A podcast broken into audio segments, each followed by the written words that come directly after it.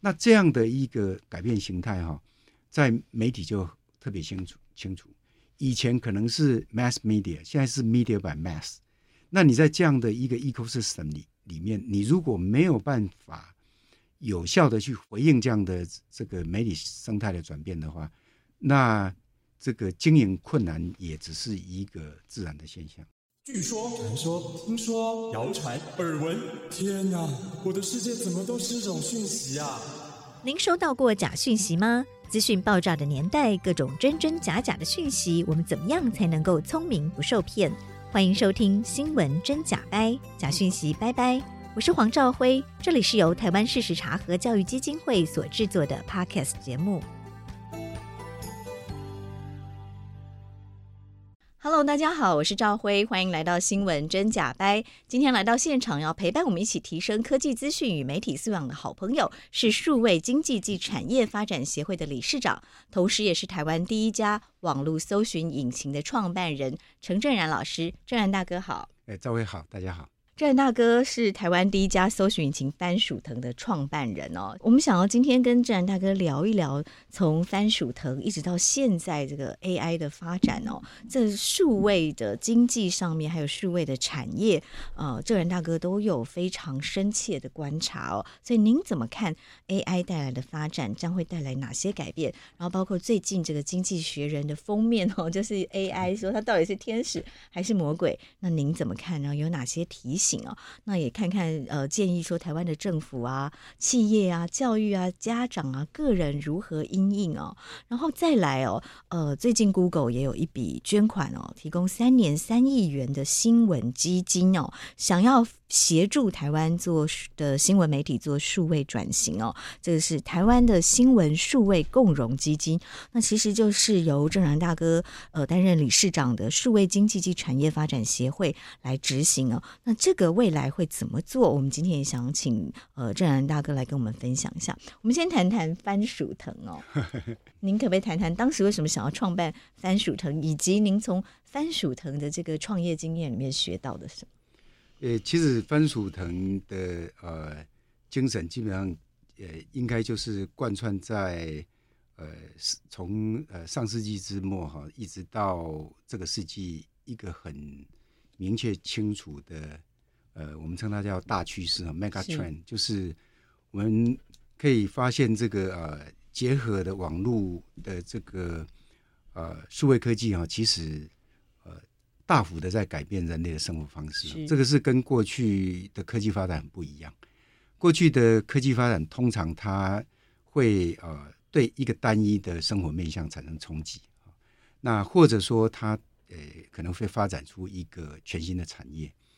但是呃网络或者结合数位科技，我们后见之明的来看，其实它影响我们生活的每一个层面，从我们食衣住行娱乐一直到工作的形态哈。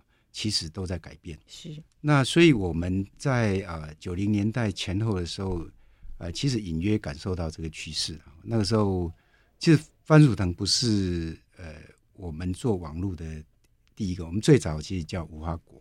嗯，是是。那那个时候其实就试图运用呃资讯科技哈来整理台湾的史料哈。对，当时叫做无花果台湾文化资料中心。对，就是希望能够。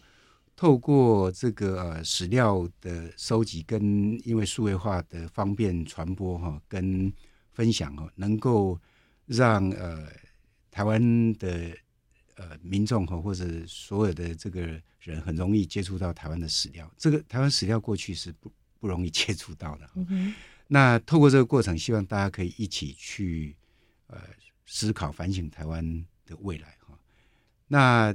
但到了九零年初期的时候，就发现有网络这个东西，所以我们那个时候就觉得，如果再结合网络的话，那嗯，在这个内容的传播上又会更有威力。所以当呃，Marc Andreessen 在 UIUC 读书 release 第一个，就是他是发表第一个这个 browser 版本的时候，其实我那个时候就跟我的 partner 哈萧敬腾博士说，这个就是。未来传播的原子弹，嗯哼，那当然后见之明的看也不迟啊，所以我们那个时候就诶投入去架设台湾第一个 Web 的 server，呃，那个时候还没有搜寻引擎啊。是。那当内容越来越多的时候，其实发现找内容这件事情对一般人来讲是困难的。是。所以我们就跟这个台大吴俊兴博士哈三个人，那当然还有很多呃博硕士生参加帮忙，我们就呃想说建构一个协助大家很容易找到网络资源的一个。工具，所以才会有番薯藤产生。嗯、所以这其实方当时的番薯藤，它是既生产内容，同时也是搜取引擎，对不对？是当时其实是这样看哦，就是假定是因为那个时候也是台湾民主在嗯蓬勃发展第一个转型的时候嘛哈，比如说全面改选也在那个时候，嗯，总统直选也在那个时候确认。那我们那个时候确信，如果民主真正要落实深化的话。不是只有选举制度，不是只有投票。其实民主是一个生活方式，是一个价值。嗯，那假定有网络的话，应该有机会让大家除了做不一样的选择以外，可以去了解别人为什么会跟你做不一样的选择，可以促进呃彼此更多的理解。对，那透过这个过程可以互相讨论。嗯，所以我们其实中间也运用网络做了不少这些相关的主题的尝试。嗯、那呃，倡议就是假定，呃，网络持续发展的话，那是有机会可以把资讯公开透明这件事情做到跟过去很不一样。因为事实上，民主制度它有一个很强的假设了，嗯，就如果你要人民做主的话，那你是不是要有充分跟这个呃呃有品质的。的这个资讯的提供，那没错。第二个就是透过这个资讯的提供，大家可以讨论对话，那才可能有真正好的民主制度。那如果没有这些资料提供哈，那那个只有一个决定的话，那就很容易被操操弄。其实最最简单的理解就是，如果我们在公司当主管，你的部署来跟你讲说我们要买十部电脑，那你就跟他说好，不可能嘛？你一定要问他说为什么我们要买电脑？要有充分的资讯，要买什么样的电脑？我们的需求是什么？啊，你。去做了什么样的研究分析？哪一家比价等等？嗯、你要有这些资讯给你的老板，他才会做决策。是。那如果我们相信民主是人民做主，那你当然就要提供充分的资讯给给人民，人民，否则这个民主的品质就不会好。从这个番薯藤的经验里面，那您您看到什么？然后呃，可以跟大家分享。那其实，在整个过程里面，我们的确可以看到，就是这个数位的大趋势啊，就是结合了资通讯科技跟。呃，计算机科技哈，嗯、呃，就是 computing technology 跟 communication technology 这两个科技的结合，其实的确的的确确是颠覆了我们所有的这个生活方式哈，包括经济、政治、文化等等各方面的生活方式。那这个到了这个呃呃近年，我们就给它一个明确的呃名词，叫做数位转型，是，就是透过呃数位科技哈，你怎么呃，其实它数位转型，你从不同的角度去研究，都可以提出很多不同的定义。但我觉得最简单的一个一个这个理解哈，其实它只有三件事了。数位转型就是第一个，你运用数位科技，嗯，那运用数位科技来做什么？是就解决问题。那第三个就是创造价值，嗯，那运用哪些数位科技？就是网络啦，这个我们讲 A B C D E 嘛，AI 啊，Blockchain 啊，Big Data，Cloud 啊，好吗？然后这个这个 data science 啊，哦，fintech 啊等等这些东东西，那运用数位科技造成的转型就是数位转型。嗯，那运用这些数位科技做什么？来解决问题嘛？比如说你个人的问题，或者企业经营的问题，或者你服务你客户的问题，或者你研发的问题，或者是 whatever，只只要是你想解决问题，怎么运用数位科技去提升它的效率跟效能？好，那其实最重要的是透过数位科技的。运用除了解决问题以外，更重要，它会创造新的价值。就是因为数位科技的运用，你看到以前你没有办法去去去把掌握的这个价值，那因为数位科技运用以后，它产生很多新的这种呃呃，就是呃价值的活动。那你有办法运用数位科技去掌握它？像我们现在看到很多这个呃，全世界这市值摆在前面的，几乎都是这些数位科技的公司。嗯是是，所以数位转型，您刚刚提到三个重点哦，就是运用数位科技来解决问题，并且创造价值哦。是好，从这样的观点，您怎么看现在的 AI 发展？其实 AI 如果在这样的脉络下来看呢，它也是数位转型的一环。是，这我比较是这样看。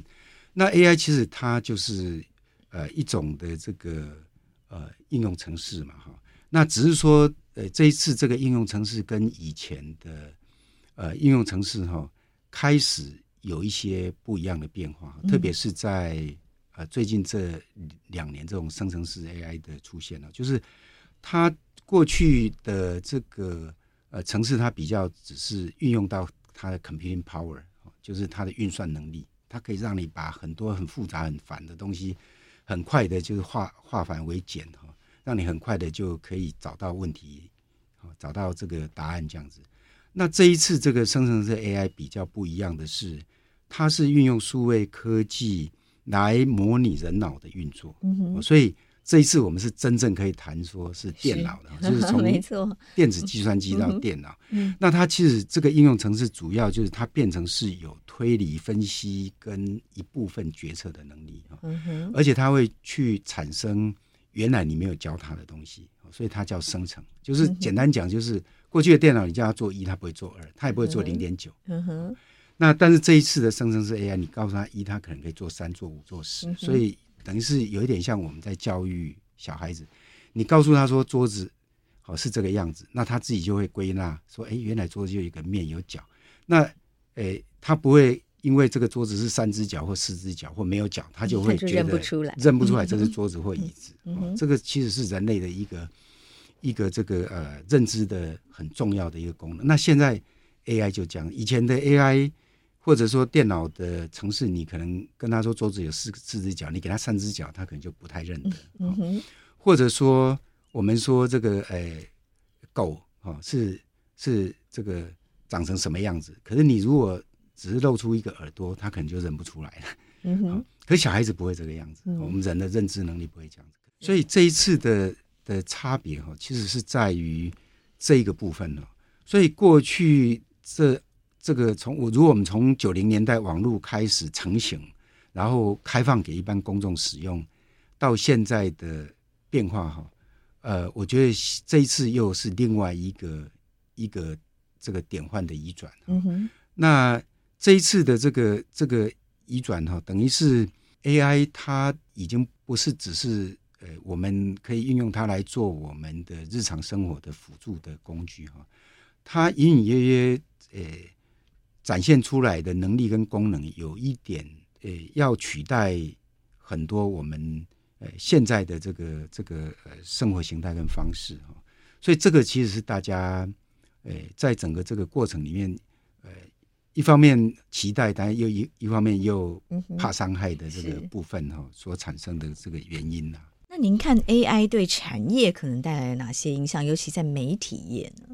我想 AI 对于呃产业的影响哈，它也一样是全面性的。我们如果一样，如果我们从数位转型的角度来看，就是这整个数位科技对产业的冲击哈，呃，其实都不是单一面向。你可能从呃产制好到你的产品的行销，一直到你客户的服务到商业模式，其实它都会转变。是好，那呃，我们如果呃。又以媒体业的这个呃角度来看的话，事实上整个媒体产业它的产制、后制、播，好，跟它这个呃商业模式以及阅听人的行为其实都变了。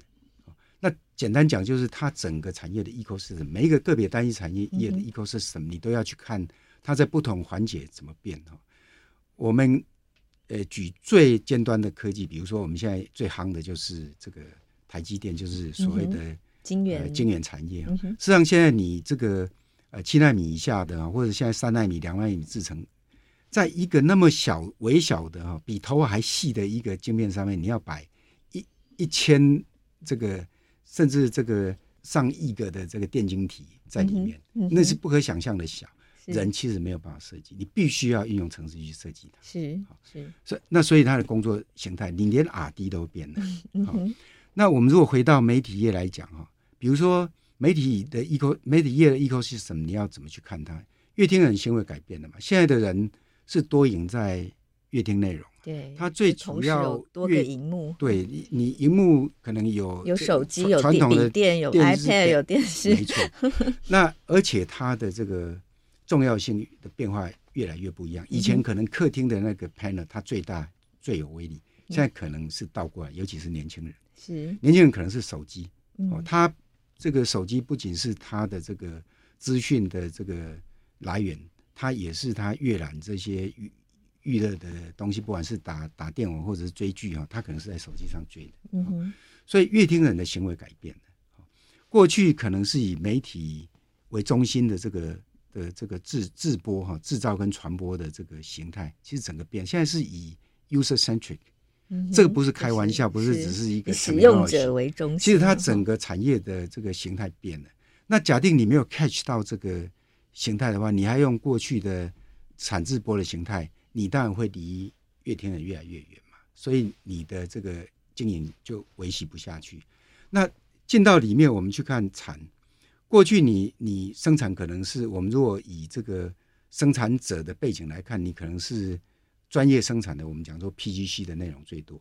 现在网络上到处都是 UGC 的内容，而且这些 UGC 的内容的品质有相当大的量，都比 PGC 的品质还要好。嗯哼，举个例子，如果有一个电脑博士，他在网络上写部落格，或者他介绍这个这个电机方面的的知识，怎么会比？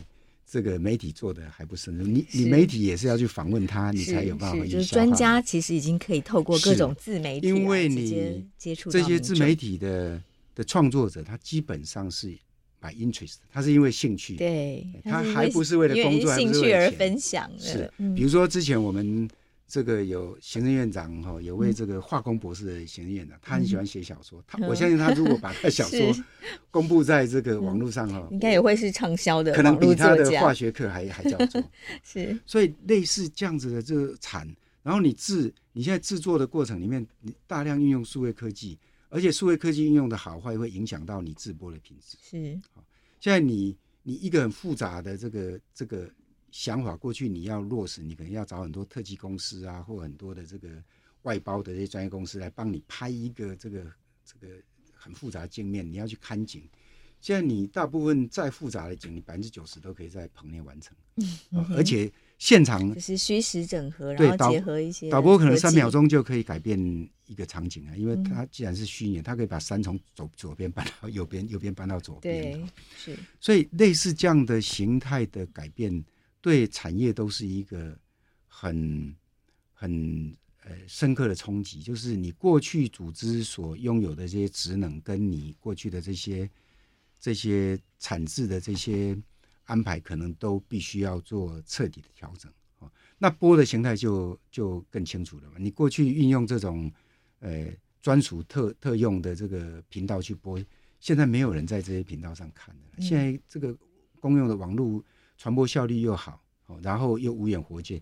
你今天一一个这个电视台在每个国家都要申请执照，你你上到 YouTube 上去以后，全世界每一个国家都看得到，你一张执照都不用申请，或者你自己加一个网站也同样可以达到这样的效果。是，所以我们从产制、后制、播，然后更重要的是商模改变，就是说以前你这个取长的方式，跟你现在取长的方式。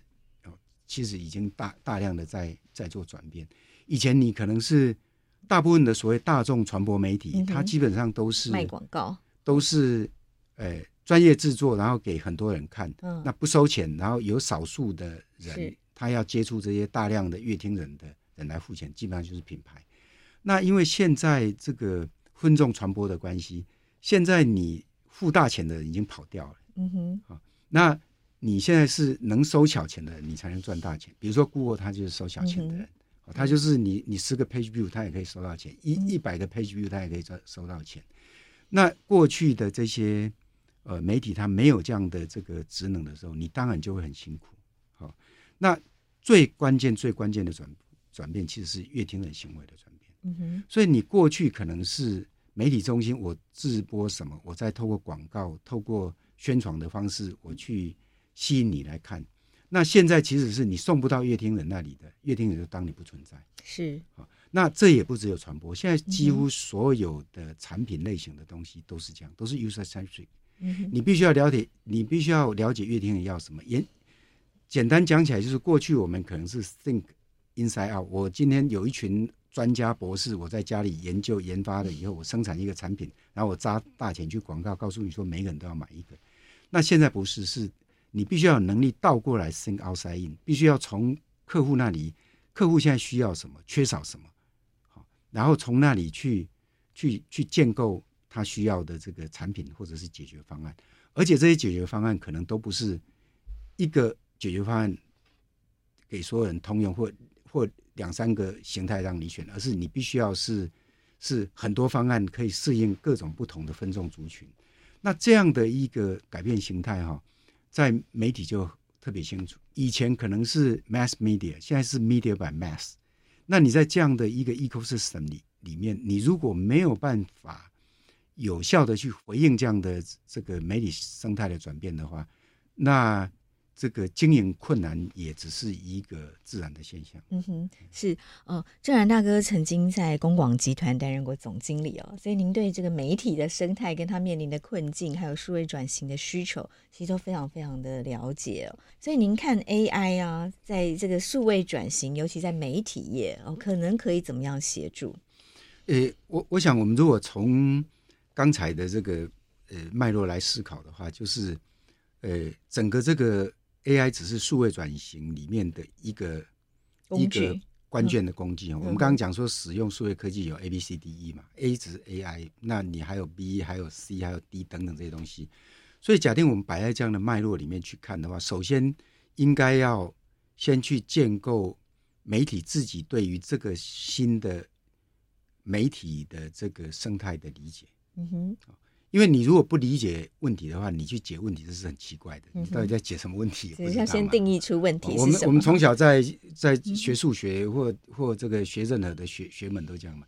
老师问一个问题，我们一定要先了解问题，你才有办法答嘛。你没有没有办法了解问题就答，这是太奇怪了。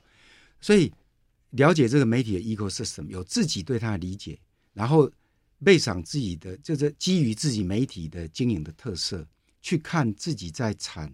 字、后制、播，以及是呃创新商谋的建构，还有对于乐听人的行为的理解跟掌握，应该要怎么做？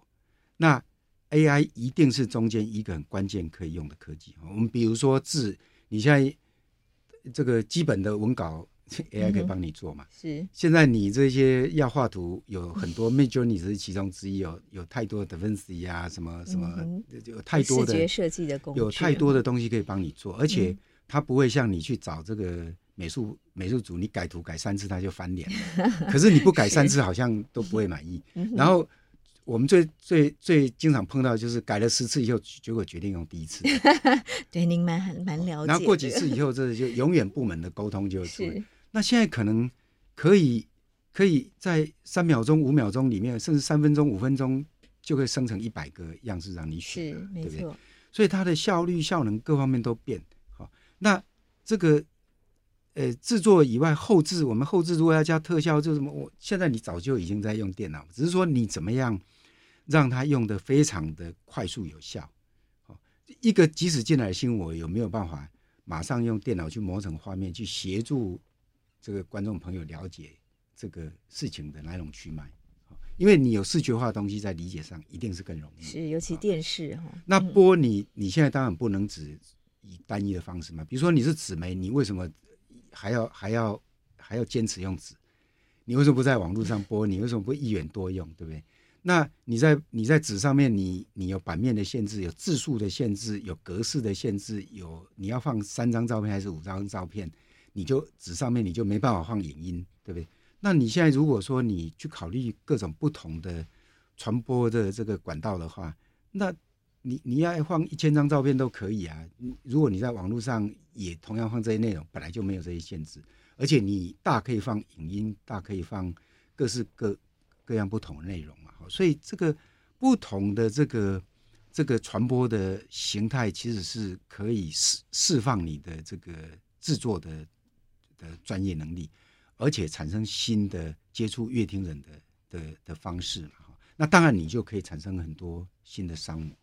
那最重要就是过去的媒体，尤其是大众传播媒体，它有一个很致命的问题，它一直不了解，就是它虽然号称大众传播媒体，以前触达率可能到九十个 percent 以上，每天有几百万人在看的时候，嗯、他也不知道是哪些人在看的。是那不同的人在乐听，都会区跟非都会区，男性跟女性，男女老幼，在接触他的内容的时候，有没有什么不一样的接触方式？他也不知道啊，他从来也不 care 这些事啊。但是你现在如果运用这个新的科技，包括 AI 科技，你事实上是可以不断的去了解你的乐听众的特色嘛。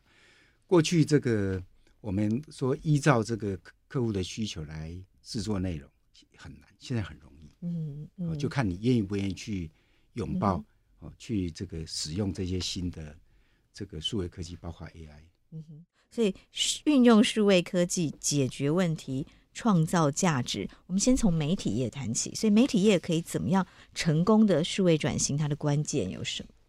诶，我觉得所有的呃组织哈，不管是企业组织还是呃这个非营利组织，在数位转型的时候，大概基本上我都会建议有几个很重要的点。第一个就是我们刚刚已经提到了，就是你必须要先了解你所在的那个产业的，因为整个数位化的冲击以后，它产生的那个新的生态到底是什么样？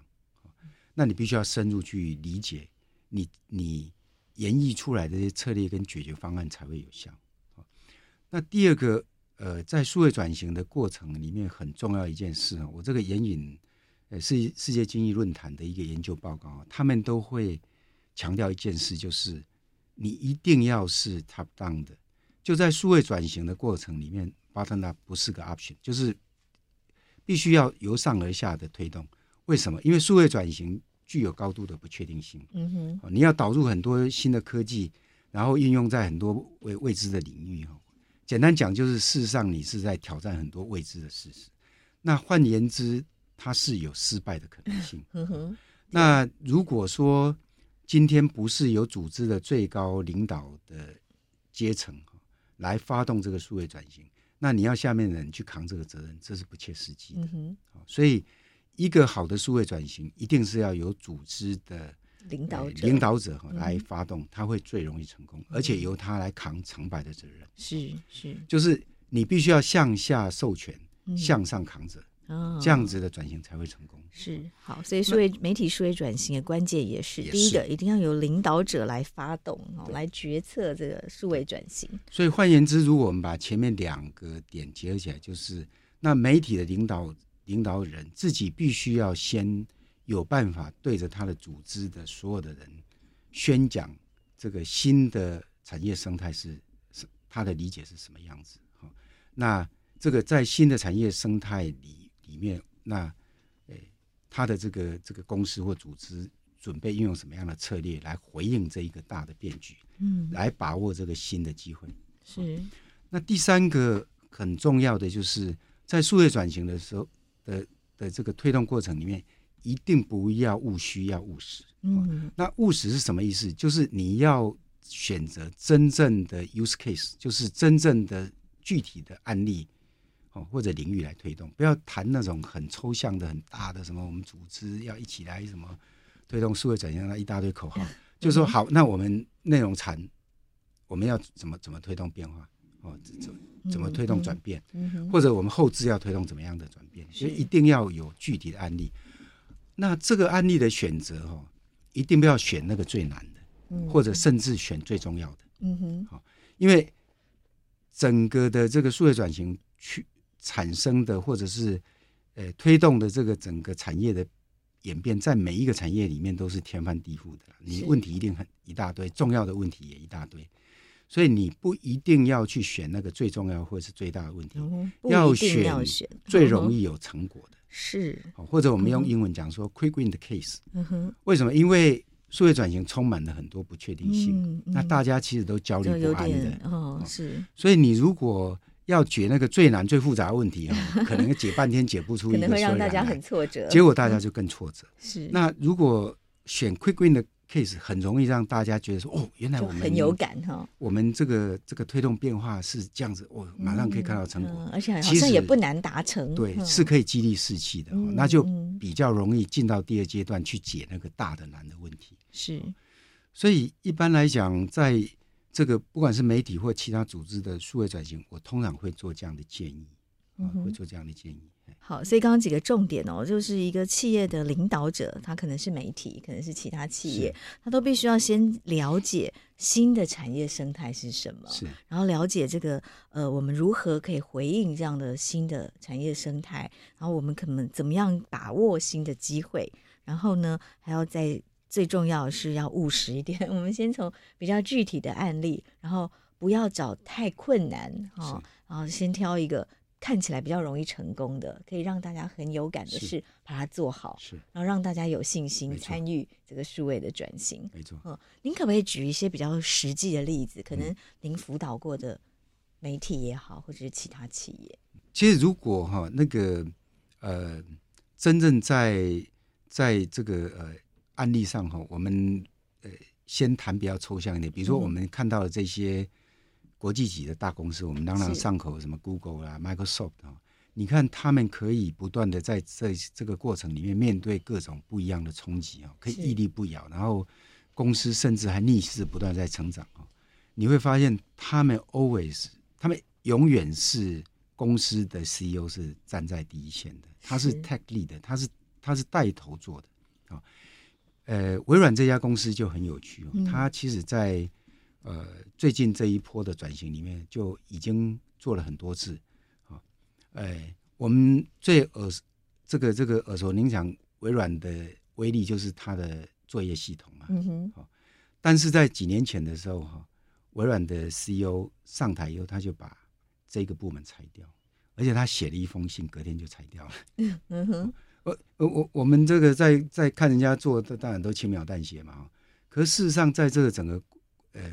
过程里面敢做这样决定的专业经理人不多，而且他还写了一封公开信，把公司的一个元老级的这个，我相信他对微软一定有相当大的贡献的，因为他的这个这个作业系统实际上是让微软这个建立他的这个 王国的这个很关键的一个部分嘛。但我们后见之明来看，他这一个转变，就是把他的整个作业系统解消掉以后，摆到网络上去。事实上，我们看到微软在这几年里面又又逆势创造另外一个高峰嘛。我觉得这个是一个相当经典，就是由这个啊、呃、公司的领导人哦带头去做最彻底的改变的一个案例。嗯。那如果我们回到这个呃媒体来看哈，事实上现在在整个全球的媒体在整个数位转型的过程里面，都面对很大的挑战，大家都还在还在过程里面在寻找、挣扎、寻找各种不同的解决方案。但是在这个几年前哈，呃，这个呃，Benzos 就是 Amazon 的老板入主这个呃华盛顿邮报哈，Washington Post 以后，Washington Post 就开始这个转亏为盈，而且它变成一家科技公司。是是。那他在这个过程里面也一样哈，他也是进去以后，tech lead 去做这个转变，然后这个雇佣很多的这个科技背景的人哦，去跟原来的这些媒体专业的人做这个异业的这个内部的这个啊，我们讲说 mingle 就是缴获哈，去创造出一个新的文化。那他们就。建构了很多的这个呃内容产制跟后置的这个软体哈，让它的内容的产制的效率变得跟效能变得很好。嗯，那呢，他们后来甚至把这些东西哈拿来这个嗯变成盈利的 给给同业来用哈，所以它就变成又创造出这个新的营收源。那我觉得台湾的这个媒体业在这个过程里面，我们也不是没有这个机会。为什么？因为在台湾的周边的这个亚太地区啊，台湾的媒体算是自由度哈，跟它的活泼度都是最高的，而且我们的专业度在如如果我们跟这这个区域的国家来比，我相信我们也不会不会是这个一这个跟他们比起来，一定是一个完全可以呃。具有这个领导作用的、嗯，是对，就是您刚刚说台湾的新闻自由度，最近的这个调查也才刚出来嘛，我们仍然是台湾、南韩、日本，哦，是是相对都是在亚洲，呃，可以享有充分新闻自由。而且这一些区域这种中小型的媒体哦，跟台湾的体制也比较像、所以假定我们愿意去把眼睛张开往外望的话哈。事实上，在这个过程里面，可能呃制作出来的方案也不是只为台湾的媒体来用，那这样就比较可以解消到说，那我投资成本哦，那我怎么去把这个投入的部分呢，可以可以可以获得这个适当的这个回报哈。嗯哼。那另外当然就是在这个内容的制作上面哦，也不要只以一个单一的区域来看哈，因为华文呢，在整个全球，我认为它未来。的影响力会越来越大。是，那但是华文的媒体的这个要产生一个让全世界可以看、可以援引的哈，我相信不会是单一的。哈，那也不会只有中国的华文媒体，因为他们的这个媒体的环境是高度监管的，这个全球都知道哈。那他们当然会产生一些国际会想了解，从华文来。看这个全球新的这些，不管是产业、经济、科技、文化、政治的观点是什么？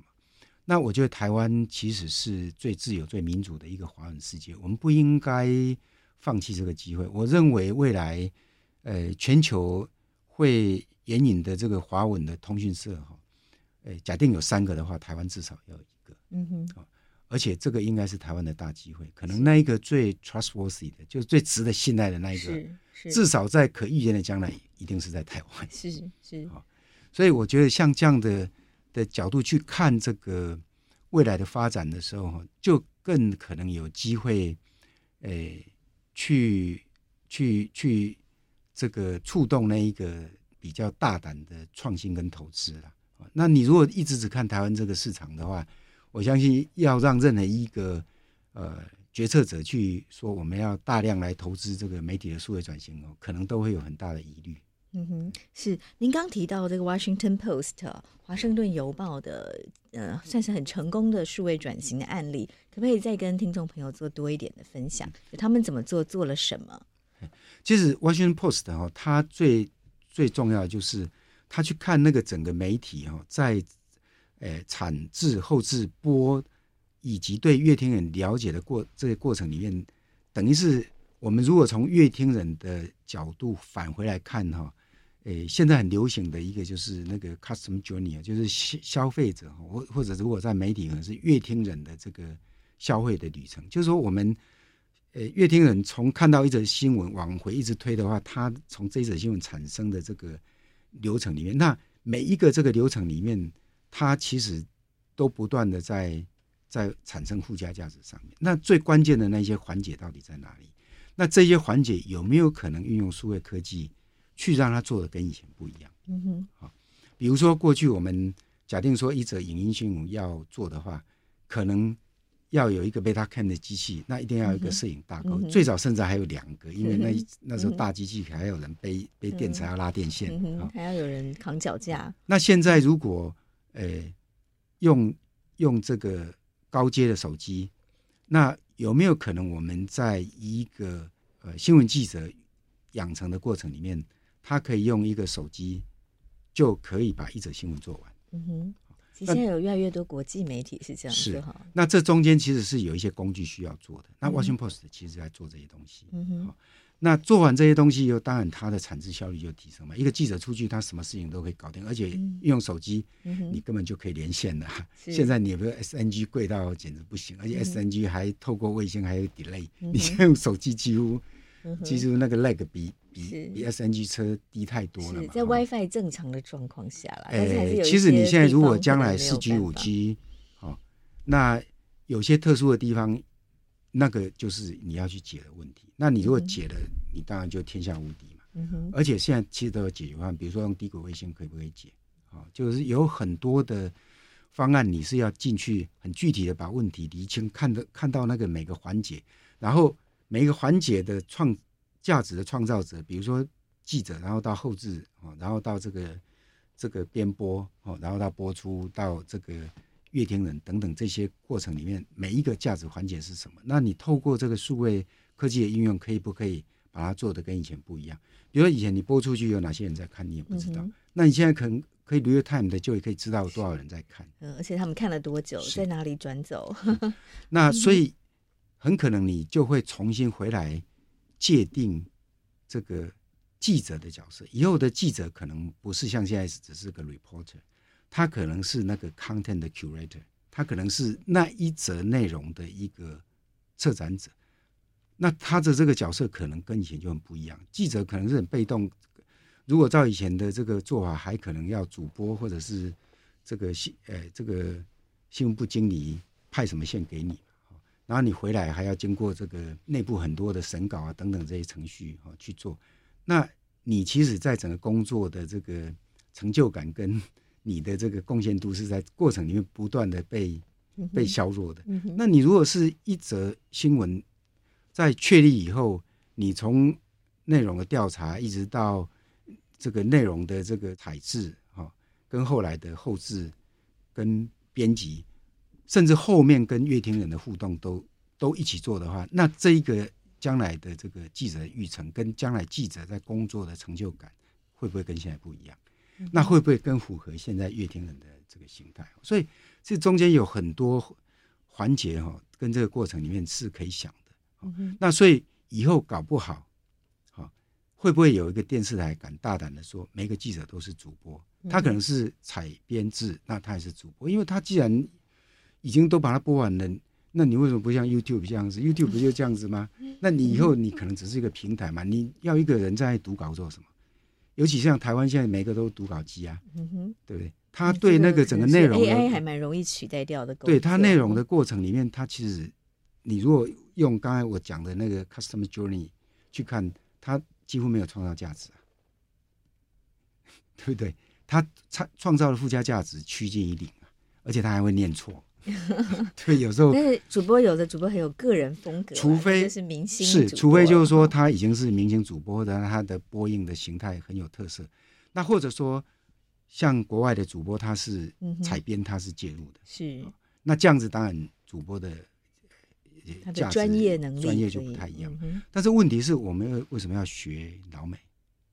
如果新的媒体的 ecosystem 已经变成那个样子，难道这个新的？ecosystem 是什么？我们不能去建立建构一个新的创新的颠覆版的嗯新闻的这个呈现模式。是嗯哼，所以所以刚刚提到《华尔街日报》的案例，还有什么可以跟大家分享？或者您看到其他国际间很值得跟大家分享的？呃，另外一个哈，大大家比较援引的哈，就是一个老牌，像 New York Times 啊、嗯，New York Times 一直是一个很特别的媒体哦，他们的那个呃。内容的品质哈，一直是这个大家最最最羡慕的，包括哈他们的那个记者的文笔哈，嗯，他们连这个号称连这个体育记者撰的稿都可以当写作的教材，嗯哼，写作教材。那我们看《New Times》在它整个转变的过程哦，我觉得他们特别在制跟后置部分哦，其实做的很好。我们如果去看那个《New Times》怎么在报奥运呢，你就知道说那个。诶，一个小小小的用心哦，其实可以让乐听人完全有不一样的阅览的经验。比如他们在报奥运的这个比赛的时候，他不会有一百公尺，哦，那谁得冠军，这当然你要报嘛，哦，他跑几秒，他一定要报嘛。那他们就会去把过去历年来所有的奥运一百公尺的人做成一个这个动画摆上去，然后你按下去以后，他会开始跑。那这一次的。的人跑到终点的时候，这个公元两千年的时候，那个在在什么地方？嗯、那这个我觉得阅听就很有感，你就会去按它嘛。好，那游泳也就可以做，让历届的这个世界冠军来比赛。对，那甚至就是说他们会用很多图解的方式哦，去让你很有感的去知道说，诶，那这个九秒九是什么意思？或者是这个跳这个高是到底是什么意思？就是用一个很具象的形态哦，让。这个乐听人除了文字以外啊，他可以去感受到那个那个速度的感觉是什么样。所以类似这样子的运用哈，我觉得就是在这个内容的这种呈现上，因为其实记者相当程度他的一个专业哈，就是把很多专家学者讲出来大家都听不懂的话，是变成一般普罗大众听得懂的。是。那现在如果有多媒体的方式，可以在同一个界面里面去呈现的话。嗯那可不可以运用多媒体，再让乐听人在那个内容的这个阅览哈，跟这个感受上哈，就更具体。嗯哼，所以所以其实类似这样的东西，在每一个环节，只要呃大家愿意发挥创意的话，其实以前哦，你要支撑你的创意，可能你要去，比如说你要做一个特效动画，以前不是不能做，嗯，但是贵，很贵，你可能就要去跟经理争半天，搞不好有些还不是经理能够决定，搞不好还要去跟副总跟总经理去争取预算，然后要做很久。那现在都，尤其是像现在生成式 AI 出来以后，你都可以在很短的时间里面就让一个主播，或者说一个一个记者。他可以把他所采编的这套内容，用他最想呈现的方式、最具创意的方式去跟阅阅听人做这个沟通跟互动。嗯哼，是非常有趣哦。我们也很期待能够有这样子的这个不同的形式，然后让大家大家都会觉得说，哎，是不是新闻的影响力越来越低了？因为大家都去看 YouTube，啊，看甚至看抖音，好像不太观众是不是不太爱看新闻媒体了？但是其实这个时候是新闻媒体要思考他怎么样去让他的内容对观众更有吸引力。我想这个应该是结果了。好，就是说，假定我们特别看新闻媒体的话，恐怕是要去一样哈。我觉得要 think outside in，就是你要问阅听人为什么不看，嗯，或者说阅听人想看什么。嗯哼。那如果以台湾现在的新闻，你往那个。八卦哦，然后这个方向去走，嗯、是那你怎么八卦都不会比网络上你正好走到自己最对最弱的地方，没错。嗯，所以其实我们如果看国际这些大媒体哦，我观察到他们走的方向是其实更专业。嗯，对，其实更回来坚持原本的新闻的价值。对，就是说当当一个复杂的社会议题或社会现象出现的时候，我透过我。的新闻专业的训练，我怎么样可以去把很多专家学者意见很快的收集，然后消化以后，转换成一个一般普罗大众可以理解的方式，去让大家可以理解。所以我说，其实将来的呃新闻从业人员应该是个策展者，应该是一个内容策展者。但很遗憾的就是，至少在台湾的媒体没有看到这个部分。比如说，升息为什么会很严重？我我也没有看到现在台湾有一个新闻媒体把它分析清楚啊。嗯嗯。我记得我在电视台的时候，那个时候就次贷发生的时候嘛。嗯哼。次级房贷。对。嗯哼。那那个时候我就不动声色让大家报道。到次贷危机过了以后，我把新闻部的主要干部找来说：“你们有谁可以告诉我次贷是什么事吗？”嗯哼。你已经报了快一年的时间嘛。嗯哼。事实上没有。嗯，你只是去把外电啊，或者是专家学者的话，又又重新弄一次，那你这样你的价值越来越低。是，当然消费者会去你而去嘛。可是你如果在网络上搜寻说，呃，次贷是什么，或者说为什么升息会对这个呃全球经济产生这么大的影响，我相信你可以找到很多内容。嗯哼，各式各样的内容。那那那现在语言也不会是问题，因为现在有很多 AI 的翻译器嘛。对对。所以其实这里是一个很好的思考的起点，嗯，就是说，当整个 ecosystem 变化的时候，你凭什么可以不变？嗯，没有一个人或产业是可以不变的。现在变就是常态，而且现在的变跟以前的变还不不一样。现在以前可能三年五年一小变，十年二十年一大变，现在是三个月五个月一小变，对不对？一年就一大变。那在这整个变化的过程里面，你必须要有不断的去回应变迁的。能力跟调试变迁的能力，或者我们如果说不管是人或公司，你的 resilient，你的韧性，性或者说你的成熟度，是你面对这个经常性变迁的能力嘛？那如果说社会每天人家都不断的在变化，那你你想一想，你今年跟去年，或者说你的产业、你的公司跟去年、跟前年、跟五年前、跟十年前，如果都没有变的话。不用考虑，一定是错的。嗯哼，是。或者你的变化很小，对。可是外面的变化这么大，那也一定是错的。对对，因为这个世界一直在改变，我们必须要不断调整自己的步伐来符合这个当下的需求，对不对？是是，就是呃，我们将谈到这个媒体的数位转型哦，我们知道 Google 已经提供了三年三亿元的台币要成立一个新闻共融基金哦，叫做台湾新闻数位共融基金。那就是由正然大哥的数位经济暨产业发展协会来执行嘛？那目前呢，这个这个执行方式，这个三年三亿元，我们可能怎么会怎么样来分配呢？比如说，他这个基金是不是要开放让所有的台湾的新闻媒体都可以申请？好，那但是新闻媒体在台湾因为没有执照嘛，所以我们怎么定义谁可以来申请？首先这是第一个。嗯，好，呃，其实这些东西，呃，目前因为在研议中哈，在这个整个设计的过程哈，虽然呃。所以，经济暨产业发展协会是接受 Google 委托，不过我们在过程里面，呃，说服了 Google 说，呃，请他们不要介入。嗯哼，好、哦，那数位经济暨产业发展协会也只是做呃行政服务的工作，我们也不会介入做决策。嗯、这个决策是由整个呃新闻媒体产业哈、哦，当然是广义的了。哦、嗯。的这个多元利害关系人组成的委员会，嗯，哦，来做这个决策。嗯、那我们很高兴，Google 被我们说服了。嗯、那我们协会当然会依据这样的方式来做决定。嗯、那至于后续怎么去处理，这个很快会公告哈。嗯、但是基本上，呃，原则上就是这一个呃基金，它的精神是希望能够去鼓励台湾的呃新闻媒体的这个生态圈哈。能够有更健全的发展，嗯哼，所以只要对这个新闻媒体的生态圈的健全发展有贡献的方案，哦，都可以申请。所以当然，新闻媒体啊的从业的这个单位一定可以申请，但是也不限于这个。比如说学院单位，可能他们也可以。比如说他们如果跟媒体合作，或者发现说他们愿意去研发一个什么样的这个呃工具啊，或者说。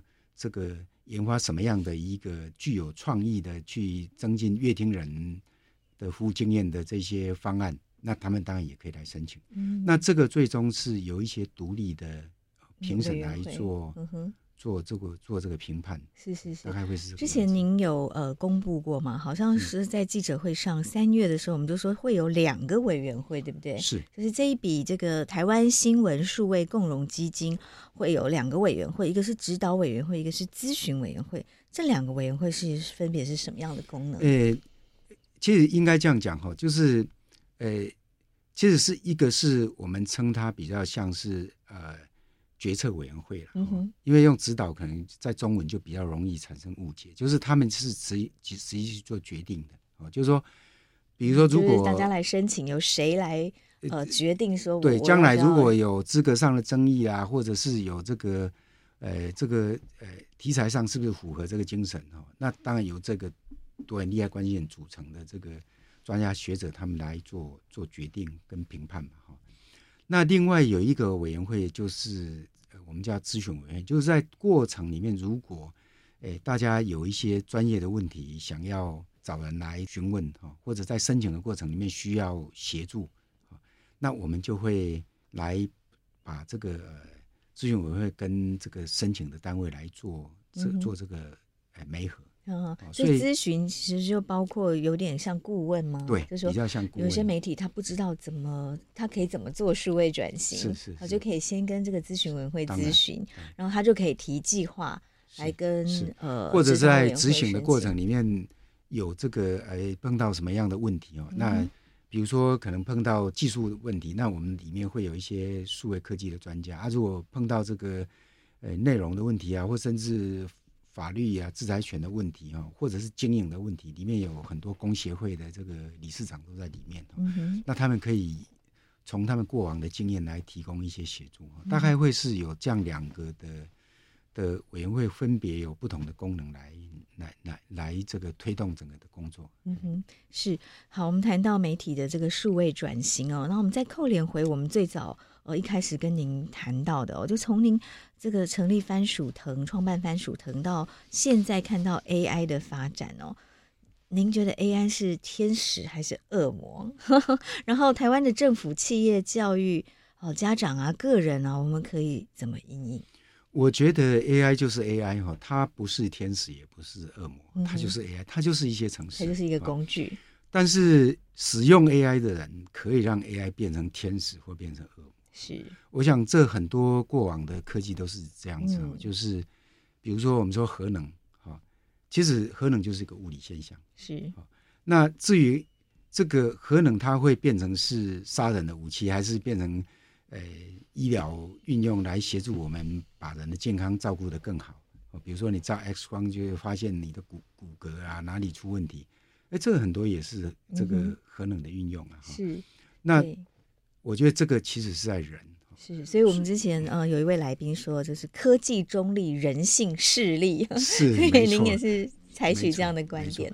所以我觉得，假定我们碰到一个全新的科技出现的时候，我们希望它不为恶的话，嗯、那最重要就是那人要负起责任。是，就过去网络在发展的时候，也很多家长说网络上什么有的没有东西一大堆，我小孩子哇很危险的哈，那其实是对的。那问题就是说，那你家长要不要进来负起责任？